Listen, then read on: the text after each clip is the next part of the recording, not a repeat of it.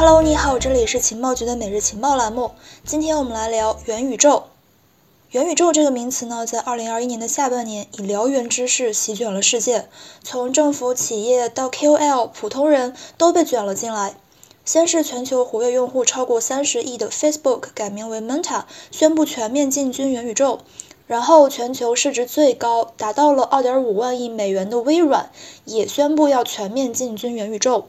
国内的像腾讯、还有字节等等的巨头呢，也开始纷纷布局。几乎是在一夜之间，元宇宙就成功占据了社交媒体的 C 位，并且成为了衡量一个公司未来是否有前途的标准。也就是说，未来谁能够在元宇宙上走得更远，谁的技术更强，谁的未来就更光明，发展潜力就更大。从字面意义上来说，元者气之始也，元宇宙就像创始一个新的世界，就像圣经上的上帝创世纪。然而，如果说要去严谨的进行定义的话，可以说元宇宙是区块链、云计算、扩展现实、人工智能等等新技术下的概念具化，也可以说是运用这些技术再造一个新型的虚实相融的世界和社会形态。在这样的一个世界之中，你可以去发挥想象力，做任何的事情。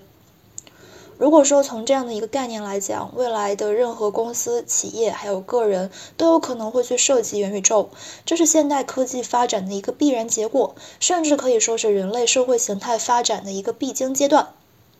说了这么多，那么元宇宙和加密市场有什么样的关系呢？在构成元宇宙的各种要素之中，公平的经济系统被认为是驱动元宇宙运行的核心。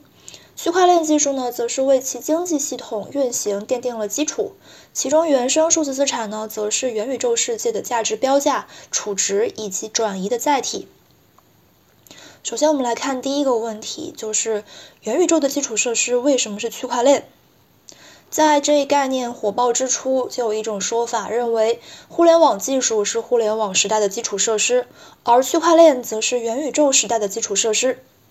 这样的说法是否准确呢？我们可以从两个角度来去分析，也就是元宇宙的本质和区块链的特点。元宇宙的本质呢，是运用区块链、云计算、AI 等等的新技术，创造出一个虚实相融的新世界。这样的一个世界呢，是一个完整的人类社会，也将会产生一个完整的闭环经济系统。这需要这个新世界对数据进行重新处理和重新应用。何谓对数据进行重新处理和应用呢？引用区块链行业的观察者孟永辉的话说，就是数据的重新处理代表的是算力的不断提升和优化，而数据的重新应用代表的是实体和虚拟的消弭，数字空间和物理空间的深度融合，而这也正是区块链技术所要达成和实现的。如果说对元宇宙的概念进行溯源，就会发现这不是一个新的概念，而是一个经典概念的重生。早在上个世纪九十年代的科幻小说《雪崩》里面就已经出现过了。之所以现在再次爆发，是因为现代科学和技术的发展，让科幻照进了现实，让它有了一个外在的实现条件。元宇宙所需要的新技术以及新技术在其中的作用，可以用一个比喻来说明，也就是元宇宙的世界，人工智能是大脑，物联网是感官，VR、AR 是手脚。而区块链则是血液系统，让整一个世界连起来。通过这样的一个比喻，我们可以看出，未来元宇宙无论是硬件搭建还是软件运行，都需要区块链的技术的串联和支撑，否则就是散兵游勇，无法达到一个最好的效能。因此，研究元宇宙必须要研究区块链技术，甚至可以说，任何一家元宇宙的公司也必然是一家区块链技术公司。通过上面的分析，我们知道区块链是元宇宙的基础设施。元宇宙利用区块链技术搭建起了公平的经济系统，从而促进元宇宙世界的繁荣和稳定。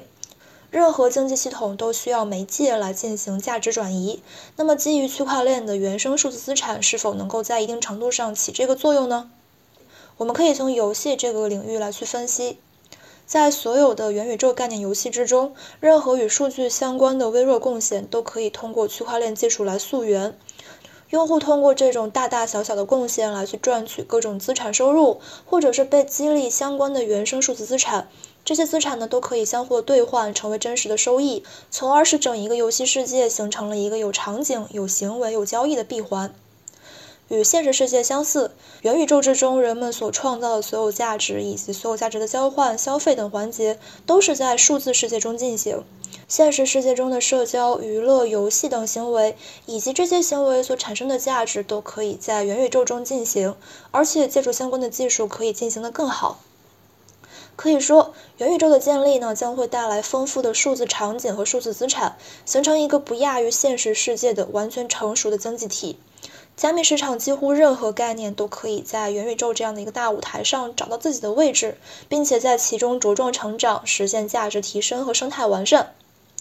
比如说，像今年火爆的 NFT 概念，可以为元宇宙内的数字资产的产生、确权、定价、流转还有溯源等环节提供底层支持。NFT 的非同质化特性，也可以进一步促进元宇宙的由虚到实、由实到虚的相互映射，加速其经济系统落地。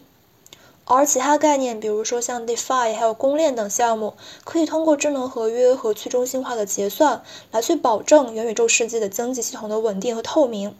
虽然说元宇宙的发展将会为加密市场提供很大机遇，但同时这一新世界也会是一个新的战场。只有那些真正的为用户提供价值、获取认可的数字资产，才能够去活下来，并且长成参天大树。